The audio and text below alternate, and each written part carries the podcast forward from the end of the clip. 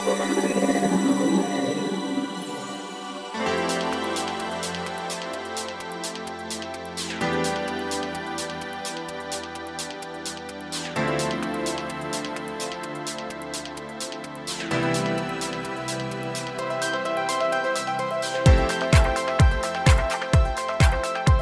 んにちはゆきです。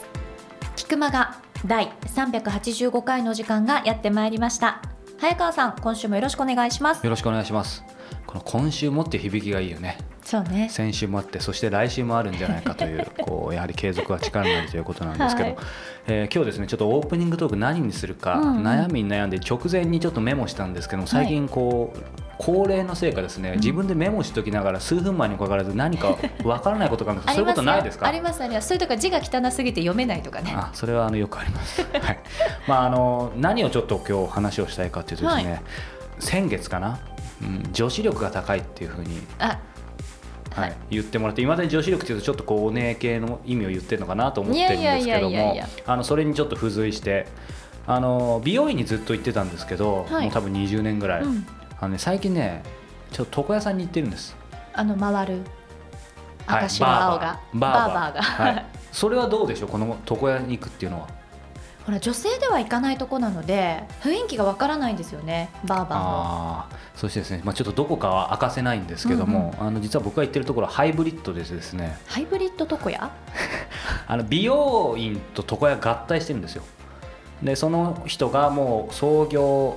1894年かな？えー、の、えー、と最初多分床屋からだと思うんだけどそこの4代目ぐらいの方へで、ー。まあ、ちょっとある著名な方から紹介してもらったところなんですけども、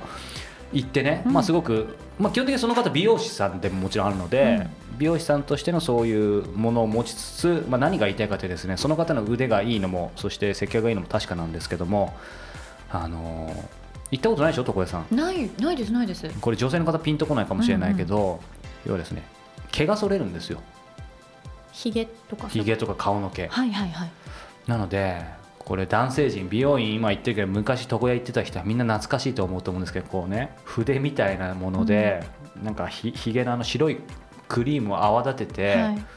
でゆきちゃんになんか言っても分かんないんだよね、うんうんそれをねこう顔中に塗ってもらって、えで最後ツルツルのお肌になるっていうえね、だから毛なんてもう剃らないからさやっぱひげは剃るかもしれないけどそう男性はしませんよね。そうそうあのカミソリうんうん。でこうやるので、なんか床屋さんっていいよねっていう早川さんも久々だったんでしょ？その床屋さんに行くのは。久々へえ私それよりもハイブリッド床屋っていうのがちょっと気になっちゃった。まあそういうことだ違うハイブリッドを想像したの。いやいやそうじゃなくてどういう意味かなと思ってたの、そうそうそうだからまあまあそうねハイブリッド床屋っていうかそこの美理容室がハイブリッドってことだね。うんうんうんうん。うんまあでもなんだろう今まではこう髪切ってほら終わりだったのが、まあ、マッサージとかあったにしてもそこにこう顔の毛を剃るっていうのはちょっと新鮮だなと思ってますます女子力が高まった。逆にねね。床屋さん行くと女子力が高まるそんなオープニングでいきたいと思います。ということで皆さん本編もお付き合いください。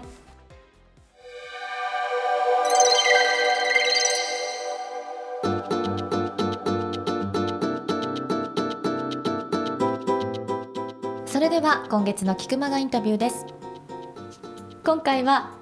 発明家エンジニアアーティストでいらっしゃる岩谷圭介さんにお話を伺ってらっしゃるということなんですが第2回ですね今週。はい、あの前回聞いていただいて、まあ、岩井さんどんな方か皆さん少しイメージついたと思うんですけど、多分本編では言ってないと思うんですけども、あの今思い出したんですけども岩井さんまだ20代？もう間もなく30歳になるかならないかぐらいですごくお若いんですけども、へーまあ、やっぱりこうなんだろうな。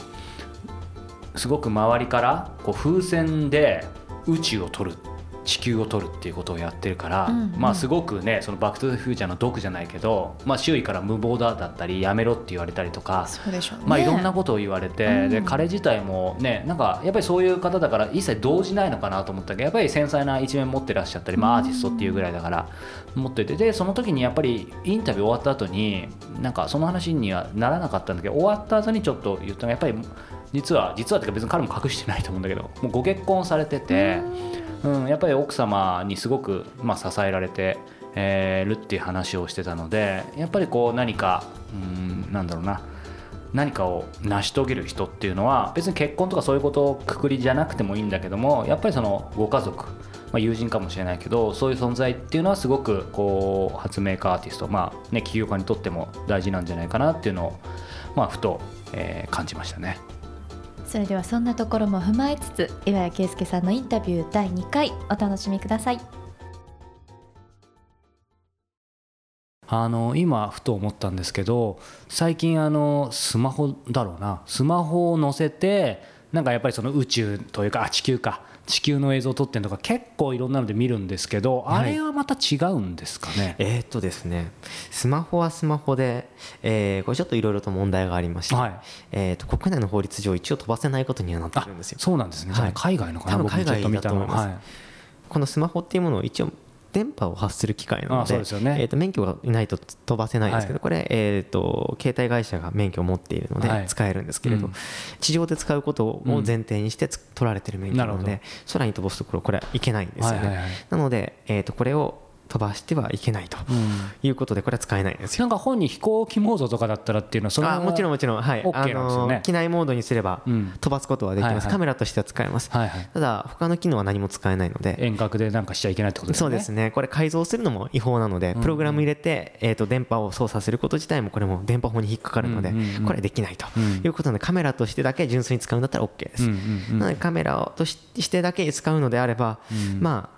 こんなちっちゃいカメラなので、うんまあ、もっといいカメラいっぱいあるので、そっちを使った方がいいんじゃないのかなと僕は思っているので、これは使いません。なるほど、あのー今までねこの本も拝読したんですけど第何号機とかねこうありましたけど、はいこれ実に今は今の今日のこの収録時点だと第何号機なんですか今、85号機まであります 85? はい。すすごいですね。僕この本あのすみません。何号機って正確に全部覚えてないんだけどまあ十何号機とかいろいろ言ってたのでなんか30何号機ぐらいかなって今勝手に思ってたんですけどもう80何号機。そうですね、これであのこの書籍の中に出てくるのだと,、えー、と取れたところとか、そういったその、えーとうん。なんでしょう、その節目節目に関してちょっと書いてはいて、初めのええ。できるところまでのお話なので、できるところまでで16号、11号機で1回取れて、ええ。16号機で、まあ、ある程度自分が取りたいなというところまで取れて、うん。そこから先、まあ、さらに進化させて、今、85号機が今、制作していて、今日はもう家帰ったら制作するんですけれど。あそうなんですね、はい。それは、えー、とその1号機1号機の寿命っていうのは結局飛ばして、えー、とこれはすみません僕もまだ正確に把握してないんですけどもえ実際の本場で飛ばしたらもうそれで終わりなんですかね？そうです。飛ばして回収したらもう終わりです。これはリサイクルしません。再利用できない？しない、はしないです。うん。それそれはなんか、ね、結構手間もお金もそれなりにかかってそうなんですけどももう要は機能しないもんなんですかね、えーどういう感じなんだろう？まあ、飛ばしてるもの機体って僕は名前つで呼んでるんですけれどこの機体のまあ側外側のものはうん。全部発泡剤なんですよ。発泡スチロールだったりあと住宅建材のスタイロフォームってやつだったりとかするんです。まあ柔らかくて軽くて安全なものですね。これぶつかってもこっちが潰れてくれるのでうん。豆腐ぶつけられても死なないっていうのと同じですね。まああのそういうものでできているんですけれどまああの上空行って空気がないところまで行った時にこの発泡剤の中身の空気が抜けるんですよ全て。それが地球の大気に突っ込んでくるんです。そうすると地球の大気が潰しちゃうんですよ。なので縮んでしまって寸法が変わっちゃうんです。なるほど。なので2回目は寸法がガタガタで飛ばせないんです。あー。じゃあもう物理的に無理ってことですね。そうですね。そうかそれで 85? 85です。今。なんかどどうなんですか？その1号機1号機っていうのはどういうなんかその1号機ずつこうちゃんと名前名前じゃないけど、うん、と数えてってるっていうところがまあ普通なのかもしれないですけどなんか愛情をちゃんと持ってやってらっしゃるんだなと思ったんですけどそその辺なんか愛愛愛着というかあるんですかね、そうですね。やっぱりこうあの頑張って帰ってきた機体はうん。まあなかなかやっぱり変え難いものがありましてはいえー僕のえー打ち合わせする部屋にははい。えー、とこうなんでしょうショーウィンドウというか、はいはいみたいなものがありまして、はい。そこには機体がこう並んでます。あやっぱりあるんですね、やはりその発泡剤で、えー一生懸命作ったもの、うん。でしっかり旅して帰ってきてくれた、うん。その機体を、まあ、帰ってきたから寸法歪んでるからということで、うん。まあ普通にプラスチックゴミで捨てるのはちょっと悲しいので、うん。すべてこう綺麗にした後にそうですね。飾っています。へーそうか。あのまあ、今85号機ということで当然その85までにはもうその1号機1号機の前後、まあ、その時も含めて要はドラマがあるわけじゃないですか、はい。まあ、それ全部語っていただいて多分あの1週間以上かかると思うんで あれなんですけどやっぱりね話を伺っててやっぱり一番聞きたいのはここに至るまでの経緯でそもそも、まあ、さっきねその学生時代の話もありましたけど岩井さんどどういう少年だったのか例えば昔からうんもう宇宙飛行士になりたかったとか宇宙にすごい何か憧れ抱いてたのかはたまた別に宇宙とかそういう切り口じゃなくて何か発明家だったのかアーティストだったのかその最初のところっていうのは何かあったんですかね？そうですね、まああのまあ、宇宙自体は子供の頃からすごい好きだったんですね、まあ、でも子供は宇宙好きなものなのかなっていう気はするんですよ、子供の好きなもの3つあげろと言われたら、多分昆虫と宇宙と恐竜ですか、うん。この3つくらいだと思うんですけれど、まあえー僕はすごい宇宙が大好きでした。そして、えーまあ、僕自身、まあ、あの遡ってみて、はい。自分自身何に影響されたんだろうって考えてみてうん。分かったんですけれど僕は子供の頃あのバック・トゥ・ザ・フューチャーっていう映画に出てくるあのエメット・ブラウン博士ドクいるじゃないですか。懐かしいですね。僕はドクになりたかったんですね子供の頃からずっと。道具になりたかった、はい。いそうであんまり聞いたことないですね、やーあの発明家というかまあいろんまあああいう発明家というか科学者というか自分自身作ったものに囲まれて自分自身したいこと探求してるっていうのはうん。まあ非常にかっこよく見えたんですよ。僕はドクになりたかったっていうのはまあ子供の時からあったんだなと思ってまして。うん。まあ子供の時からあと機械もすごい好きだったんですね、まあ機械は見つけるとすぐ分解しちゃっていたので。なんか例えば、えー、とお父様がなんかそういう理系のそういう何か作るものづくりみたいな仕事してたとかなんかそういうご両親に何かその、えーオリジナリティがあるとかそういうのはあんまり関係ない？えー、と父は建築家だったので、まあ、機械の方ではないんですよ。ただまあ理系の人間ではあったんですけどね、うん。まあ、建築と僕のやっている機械だと 僕が機械の方に進んでみて、うん。まあ、思う感想としては全然違うと思ってるので、うんうん。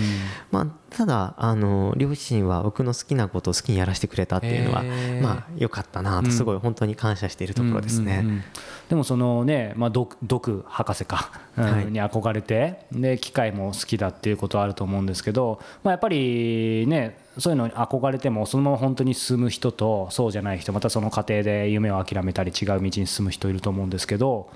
岩井さんそういう意味ではずっとその延長線上で来てるようにお見受けするんですけどその辺は何かあったんですかね？いやーそうですね、まあ、いろいろあったかなと思ってはいるんですが、まああのー子供の時はまあドッグになりたいで、うん。いいんですよ。許されるんですよ、はい。まあ、パッと見た、えーとまあ、映画のキャラクターになりたい、うん。それが許されるのは子供時代でいいと思うんですが、まあ、中学高校とこう進んでいくにつれ、まあ、進路どうするのかっていうのをどうしても決めなきゃならなくなってくるじゃないですか。その時にまあようやく調べるんですよね、うん。ドッグになれるのかということに、うん。それが僕が、えー、とやっと気づけたのは、ちえー高校に入って1年くらいの頃だったと思うんですけど、うん。まあ、調べてドッグのような科学者はいないっていうことに気づくんですよね、あれは映画の中の人物だったと、うん。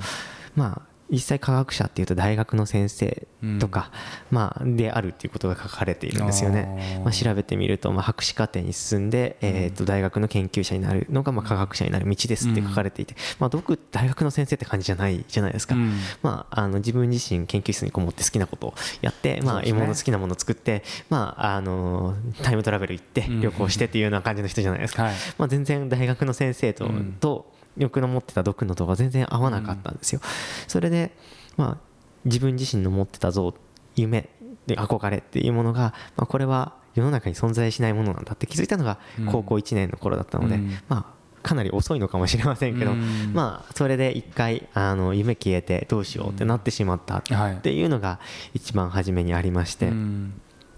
そして、まあ、そこからどうしようと思うと自分の目標なくなっちゃったので、まあ、何事もやる気がなくなっちゃうんですよね。はいでまあやる気がないまままあそれでも時間はやる気なくしてても何してても必ず時間経ってくるので高校に、えー高校も3年生になってうん大学受験もどうするのって話になるんですけど、大学決めると自分の将来ってほぼ決まっちゃうじゃないですか。日本ではねそう思っちゃいますよねそういうふうに、まあ、そうでもないんですよね、社会出てみると。実際はね実際そうでもないんですよ。はい当時はね当時はやっぱりこう、あの、学校っていうものの中でいたので、ええこう、視界が狭かったんでしょうね。なので、まあ、行っちゃうと、まあ、どっか決めちゃうと、その後将来決まっちゃうっていうふうに、まあ、狭い考えで思っていたっていうのもあるんですけれど、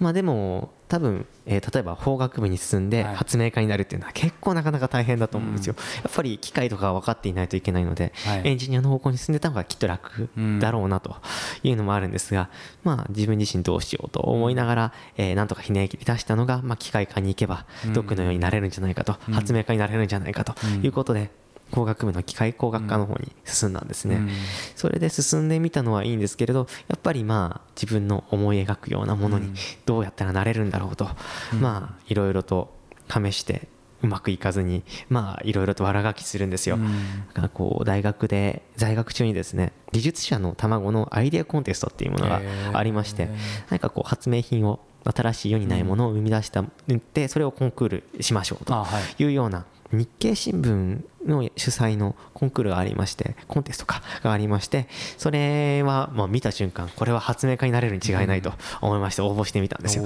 そしたらまああれよあれよというふうに審査を通過していって、えーまあ無事無事というかまあ幸運にもうん。その、えー賞をいただきましてまあそこはすごい嬉しかったんですけど、うん。でもそれで、えー、と日経新聞の新聞に載っておしまいなんですよ、それそれ先は何作ったんですか？えっとですねナノテクノロジーで使える新しい機械部品を作ったんですよ、このすごいちっちゃい、まあ、原子サイズの,、はい。あのバルブとかうん。コンベヤーとかをちょっと考えて、ちょっとやってみたんですけど、はい。まあそれ自体はあの一応評価されうんはしたんですが、えー、と一応そそのそれされただけで、うん。そこから先何かにつながるかというと、うん。そこから発明家につながる何も取っかかりがなかったんですよ、やってみたんですけれどまあ表彰されておしまい、うん。そこから先自分自身が発明家になれるわけでもないですしまあ、あの単に新聞の一記事になっておしまいなんです、うん。その先に何も広がらない、うん。ここで終わっちゃうんですねブツッと切れて、それでまあ発明家のコンテストだったのに何もなれないっていうことうん。にここで分かって、でもやっぱり発明家になりたいと思っていろいろやってみてそのやっている最中にまああの偶然海外のニュースサイトを見ていた時に、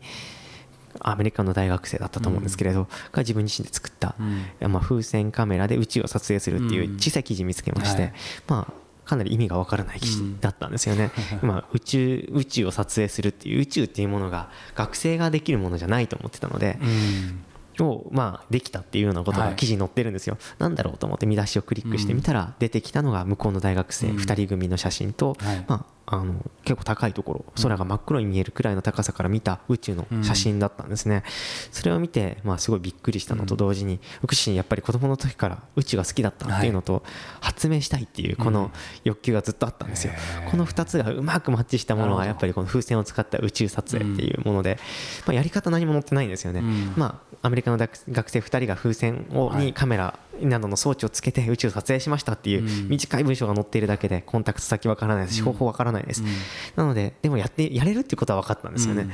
あと風船使ったっていうことカメラが必要だっていうことは分かるので、はい。まあ、この3つの情報だけで、うん。とりあえずやってみようとうん。いうことで始めたっていうのがそもそもの一番初めのスタートだったんですよ。なのでなかなかこう発明に至るまでも、うん。なかなかこういろいろとうん。こっちの方向に順調に来たわけではなくいろいろ曲折しながらこっちかなこっちかなとうん。毎回こう何回もやって失敗してを繰り返してですね。でもそういう意味ではうんなんだろう今もちろんこの志で宇宙開発、えーとはい。でいいんでしたっけ？言葉の使い方。あ風船宇宙撮影ですね。風船宇宙撮影ですね、えーやってらっしゃいますけどそういう意味ではそれは、えー、とちょっと誤解なきようにですけど、うん、と目的ってあ手段なのかな？その発明家と。えポジティブな意味で捉えてほしいんですけど、はい。やっぱりまず発明家になりたいって言葉がさっきから出てきてたのでそこはい。があくまで軸なんですかね。そうですね、まあ、あの宇宙自体も好きではあったんですけど、まあ、その宇宙と発明っていうものがクロスしたものだったっていうものなので、うん。はい。まあなんでしょうそのまあまあ手段であるっていうのは非常に正しい言葉なのかなと思います。ね。この軸で発明家が、発明があってそこに好きな宇宙が今こうリンクしてるって感じですね。うですね。そうか。でもでも確かにその発明家、ね、結果として発明家っていう人はまあ僕もね日本でもまあ何人か有名な方1人か2人いらっしゃいますけど、まあ、名前挙げないですけど実際当然当然というかあんまお目にかかったことなくてなんて言うんだろうな。何がそんなにその当時そのバック・トゥ・ザ・フューチャーの、まあ、当時の子供の時の心にそんなに分析ってできないかもしれないけどそんなに心パッシパッションというかこう沸かせたんですかね？そして今も沸かせるんだろう？その発明って何なんだろう？そうですね。いやまああのーなんでしょう。えーとまあ、機械とかいじるのは子供の頃からすごい好きだったんですよ、まあ、あの何でも機械分解しちゃっていて、まあ、父親のこと泣かしたりとかもしてたんですけど 結局、まあ、子供の時ってバラすだけで直せないんですよね。あ確かに。まあ、開けるの何何が嬉しいかっていまだにやっぱり機械を開けるのは楽しいんですよ、うん。機械開けた時に普段見えないこういう機械の中身が見えるっていうこと自体が、まあ、非常に面白いんですよね、うん。あこうなってたんだ。ここの仕組み、あこれがこうなってるんだとか、はい。っていうのが見えるのはすごい面白いんですよ、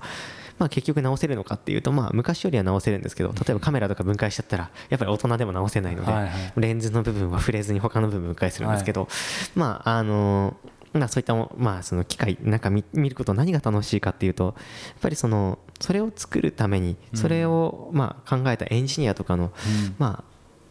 考えたいろんなこの努力の結晶とかうん。英知の結晶がそこに詰まっているのを垣間見れるのがやっぱり面白いのかなと思っていて、うん。やっぱり子供の時から、まあ、例えばそのカセットテープでしたけどうん。昔は、そのカセットテープがどういう機構で出てきてどうやった機構ではまって、うん。どうやってまた戻ってくるのかとか、うん。そのどこにどうバネがついてあこれがこういうふうになってこのフックでこうやって戻ってくるのかとか、そういった部分が見えるのがやっぱり面白かったんですね。うん。まあ、だからまあ機械が好きだからこそ機械科に行ったんだとは思うんですが、うん。まあ、そういったあのものを自分でも作ってみたいとか、うん。まあまあ、必要は発明の母っていう言葉ありますけど、はい。あのまあ、この宇宙撮影するのにあたっていろんな必要なものがあったんですよ。うん。それは他に、まあ、世の中にないことをやろうとしているので、うん。まあ、何も用意されていないので、うん。でもやるためには何とかしてクリアしなきゃいけないとなると、まあ、いろいろとこうちっちゃい発明をうん。いっぱい繰り積み重ねていって形を作るっていうのがすごい大事なんですよ。だから発明家、うん。発明っていうものはやっぱり面白いなって思うんですけれど。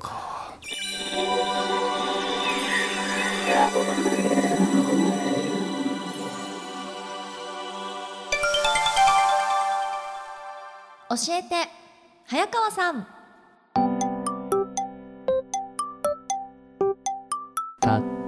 った。ありがとうございます。そうですよ、はい。というわけで今回はですねポッドキャストネームともきさんからはい。こんなお便りいただいております。ありがとうございます。iOS9 にアップデートしたらポッドキャストアプリもバージョンアップして使い方がよくわからなくなりました。お。便利な使い方などありましたら教えていただければ幸いです。もしくはポッドキャストの使い方を詳しく解説しているページとかご存知でしたら教えていただけないでしょうか。というご質問なんですけど、うん。これは私もすごくよくわかります。わかりますか？うん。アップデートしませんかってこう出てくるじゃないですあかー。怖くてしないですもん。でもそれが正解だよ。そうなの、うん。でもほら使い勝手が悪くてやっぱアップデートする必要性もあるわけでしょ、まあね。なんかちょっとさあのこの本題に入る前だけど、うん。前もこういう話ゆきちゃんとしたかもしれないけどほらアップデートとかってさ、は特にこうこういう iPhone とかこういうものに関してちょっと危険だよね。iTunes とかもそうだけどなんかそんな気持ちになっちゃうんですよ、うん。なんかね全部今までの飛んだらどうしようとか。そうそうそうだからまあアップデートってね基本的にはちょっと様子見した方がいいとは思うんだけど、はい。まあそうは言ってもねアップデートですからねダウングレードというかじゃないから、ね。えまあ、やっぱり使った方がいいと思うんですけど、はい。実はですねこれちょっとタイムリーだったんですけども、うん。やっぱりうちもねそのポッドキャストを、えー制作配信している会社ですから、まあ、以前もねあの、えーポッドキャストの聞き方、えーブログで、えーもう結構前からもう2年ぐらい経っちゃったけど、えーうちのスタッフが書いてくれたんだけど実はちょうどこのリニューアルに伴いあの新しい使い方の記事を、えー作りました。お。でですね、キクマガの、えーリニューアルページにあるんですけども、キクマガ自体もね、サイト、えーこの配信される頃にはリニューアルされてると思うんですけども、わあ。まあこんな感じで、すごいスタイリッシュになりましたね。そうそうそう、あわかりやすい。ちゃんとあのキャプチャーね、キャプチャーっていうのか、はい、スクリーンショットみたいなね、うんそうそうスクリーンショットみたいなのがあるのでわかりやすいですね、うん。とっても。なのでこのフローにちゃんとなってるので、まあ、このステップを踏んでもらえれば、全然問題ないかアなとは。ップグレードしてもアップグレードじゃないわ。アップデートしてもアップデ大丈夫ートしても。そうそうそう。でこのポッドキャストのアプリねあの、アップルが提供してももちろん無料なんですけどもあの結構機能が多いから、うん。あのまあね慣れるまでやっぱりほら機能多すぎると使い勝手が悪いからさ。そううん、だけどまあそこをね基本的なものをこの、えーページで解説しているのであのぜひチェックしてもらえればと思うんだけど。で早川さんじゃあこのちなみに、はい。今のこの使い方はい。の記事っていうのはどうしたらご覧に皆さんがなれるんでしょうはい、あの菊間がねあのもうチェックしてる方は気づいてるかもしれないですけれどリニューアルを大幅にリニューアルしたサイトになってますので、えーそちらのトップページにポッドキャストの使い方っていう、えー記事がですね、えー冒頭に分かりやすくもうアクセスいただければ分かるようになってますので、えー、キクマガ .com、えートップページに、えー入っていただければ、ポッドキャストの使い方の記事がありますので、まあ、そちらで先ほどゆきちゃんが見ていただいたはい。記事が、えーチェックできますので、えーチェックしてください。ではともきさんぜひこちらの方にアクセスされてみてください、はい、でもねこういう質問いただくと、まあ、こちらとしてもこううん。もっとこう伝えるためにはどうしなきゃいけないっていうのが分かってくるので、あのまた何かあればいただければと思います。さあそれではこのままエンディングに参りましょう。はい。この番組では本日のともきさんのように皆様からの質問をバンバン募集しております。キクマがトップページ入っていただきまして質問フォームのバナーから質問をお寄せください採用させていただいた方には Amazon のギフト券500円分をプレゼントさせていただいております。さあ、えーそしてですね、えー先週もお伝えしたんですけども先週ちょっとゆきちゃんのリアクションがなかなか面白くて好評だったので何今週も、えー引き続き告知させていただこうと思うんですけど、この7月から始めた、えー小説家石平さんのブックトーク小説家と過ごす日曜日はい、えーメールマガジンなんですけども、えー前回もお伝えしたようにですねなかなかこう読みどころがこの配信者としてはですねうん。満載すぎて、えーあれもこれもと伝えると分かりにくいので ポイント2つに絞りました、はい。えーちょっとジャパネット高田風とまではいかないんですけども月800円で、えー石田イラさんに直接質問できる、はい。恋愛から子育てから人生仕事どれもこういいやつですね。うん。うん、先週もあったように。そして、えーショートショート短編小説が、えー迷子、まあ、読めるこの2つ、えーだけでもなかなか他の、えーメールマガジンにはないのかなというふうに思ってますのでね。うん。えーぜひ、えー初月無料ですのでチェックしてもらいたいんですけども、えー先週ちょっと好評だったのでまた少しだけネタバレしたいんですけども、はい。第3号からですねちょっとこんな Q&A が来てますのでこれは僕が読みたいと思います。えー SF ではパラレルワールドの話を、えーイーラさん書かれていますがこの現実世界でパラレルワールドは本当にあると思いますか？ある人によると自分の思考や行動でパラレルワールドにも行けるとのことです近年の量子物理学でもその存在の可能性があるそうですがということでですねゆうきさん、えー博学なのでちょっとだけパラレルワールドについて説明をしていただきたいんですけども。さっぱりわかりません。本当に分かんない？いや別に説明しなくていいんだけどどういうものか分かる、ねえ何？平行線？そうそうそうそう。あのほらお同じ例えば、えー、ゆうきさんでも A といった未来と B といった未来がそれぞれ実際に存在してるみたいな。本当？でまあねこの質問者の方によると、えー量子物理学でもなんか解明できるという可能性がほらタイムマシンもね一応説明できるらしいよねその理論上は。はあ。はって これいいですかね突っ込んで。ただのおばちゃんみたいですけど、はい、最近なんかちょっと僕らいい意味でか分かんない。貫禄出てきたよねちょっとお昼の番組みたいな。はあみたいになっちゃった、はい。今。そうそう。ただ、うん。ほらこの質問だけだとちょっとななんて言うんだろうな。こう深く深く入っちゃうけどこれを石平がどう切るか。うんでこれ正直ぶつけるまでどう転ぶか分かんなかったんだけどね、はい。あまりに面白い答えになりすぎてもうもうこれはもうぜひ見ていただきたい、でもイランさんはこういう小説はテーマにして書いたりはしてないんですよね？うん、パラレルワードの話は書いてる。あ書いてるんだ。ってたらもうよくご存知なんじゃないそうなんだけどそれを彼が分かりやすく説明するとまたその小説とはちょっと意味が違くてさ。で彼は結構どちらかというとあんまりこう俺が接した限りはなんて言うんだろうな別に目に見えないことを信じないわけじゃないと思うんだけど、うんどちらかというとこうちゃんとしたものしかみたいなイメージがあったんだけど、はい。まあ、彼がその辺の話もしてくれてて、まあ、すごく面白かったので、まあ、今回この Q&A を紹介させてもらったんだけど、はい。せっかくなんでこの第3号のショートショートはですね、うんうんうん。これまたちょっとキュンとするかなと思うんですけどタイトルがですね「今夜近くのバーで」ということで。出たね大人の駆け引き。ちょうどアラサーの、えー独身の女性がですねそのやだイランさんに見られてたかな私。そのバーに行って「てんてんてん」みたいな。やだー。これゆきさんぜひぜひ初月うん無料なんで、こうちょっと読んでくださいねこれまた。私でもほら、うん。先週はいはい。の質問の答えも気になってるもんね、結構ねあのやっぱりこれ男女、えー読者の方多いんですけど、うんうんうん。あのマジでこれマジでってちょっと言葉が汚くなりましたけどあの読者のターゲットビンゴはゆきさんです、私？うん、これ本当にそうだと思いますのであのねまたぜひ、えー何かコーナー紹介したいと思いますが、まあ、こんな感じでぜひチェックしてみてもらえればと思います。あのホームページ、えーキクタスストア、えーの方から、えー石平ブックトークバナーがありますのでそちらから、えートライしてみてください。トライね。はい。五郎丸ね。大変だよ今月は五郎丸ばっかりで、ということで皆さん来週もお聞きください